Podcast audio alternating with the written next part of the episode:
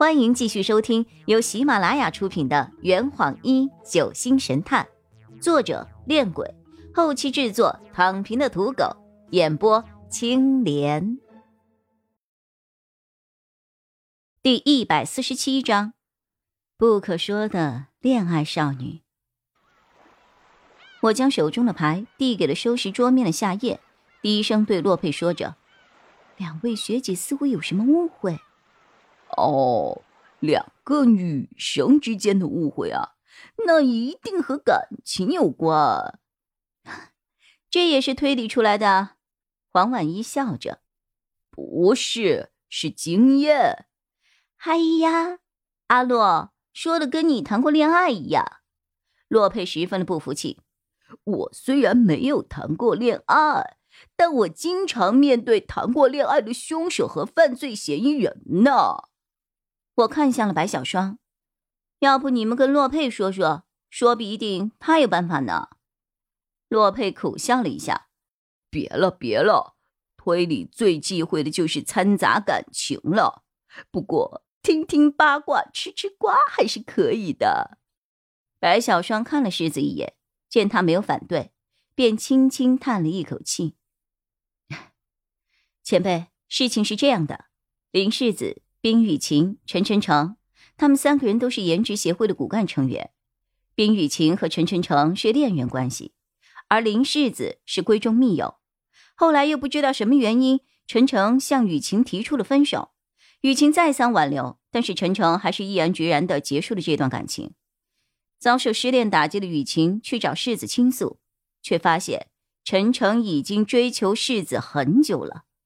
本来为了不对雨晴造成第二次的伤害，世子故意向他隐瞒了这个事情，只是没有想到最后还是被雨晴发现了，而且误会更深了。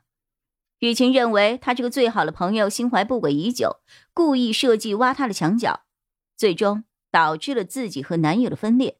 就这样，雨晴同时受到了男友和闺蜜的双重背叛的打击，现在都快要抑郁了。黄婉一接着说。雨晴成天的借酒消愁，消极度日。我和星辰每天轮流在他的身边开导他，唉，这才没有让他有时间做什么傻事。不过就事论理，世子并没有错。他既不想让雨晴受到伤害，也不想答应晨晨的追求。世子曾经试图弥补自己和雨晴之间的关系。但雨晴却再也不愿意相信世子了，所以两个人不欢而散。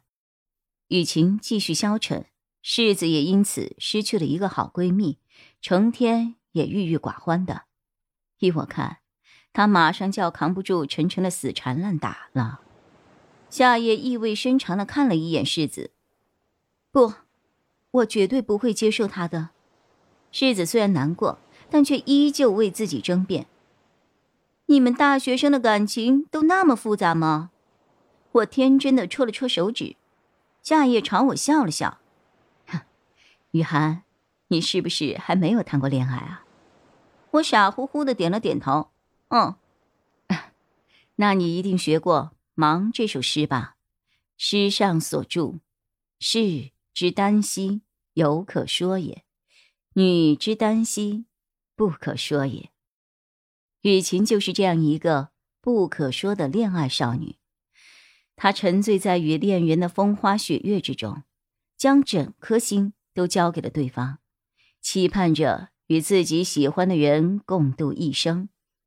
但是，当他的恋人为了另一个女人，还是和自己关系最好的女人而将自己整颗真心归还的时候，我想，那种感觉。就跟几百根钢针从自己心里抽出来一样，一定是撕心裂肺、痛彻心扉的吧？夏夜越说越陶醉，就像是在作诗一样。白小霜白了他一眼，说的那么纸短情长，你倒是想办法帮他们调停啊！夏夜从上衣口袋里掏出了一方手帕，优雅的在自己的额头上擦拭着。感情的事情错综复杂，连科学和鉴定都没有办法找到正确的答案，更何况我这个出力庸才了。我觉得这个时候就该听洛佩的。阿洛，你的意见呢？嗯，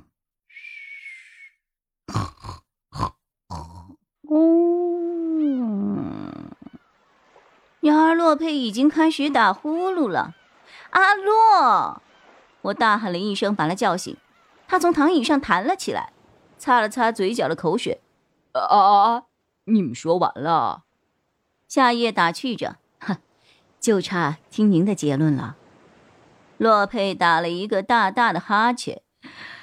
啊，我我能有什么结论啊？嗯嗯，陈晨诚不喜欢了就分手。恢复单身后再去追求别的女孩，从情理上说并没有错。冰雨晴遭受失恋的打击，情绪低落也合情合理。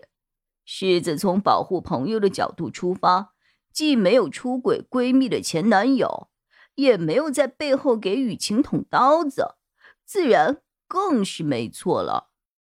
听他做情感分析，我差点笑出声来。那这件事到底是谁的错呢？他愣了一下，没有答案的敷衍着：“啊，对啊，那是谁的错啊？”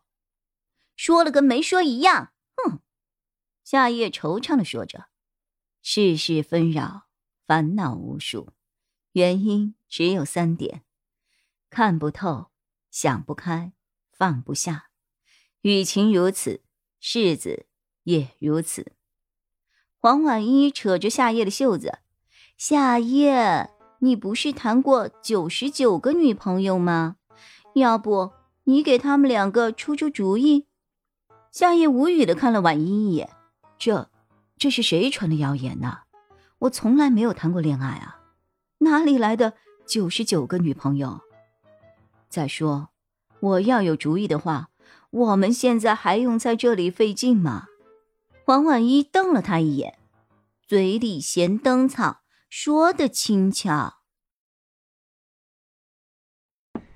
这坛已经喝完了，呵你猜出凶手是谁了吗？啊，老板，拿酒来。呃呃，更多精彩，请关注。青莲得不得。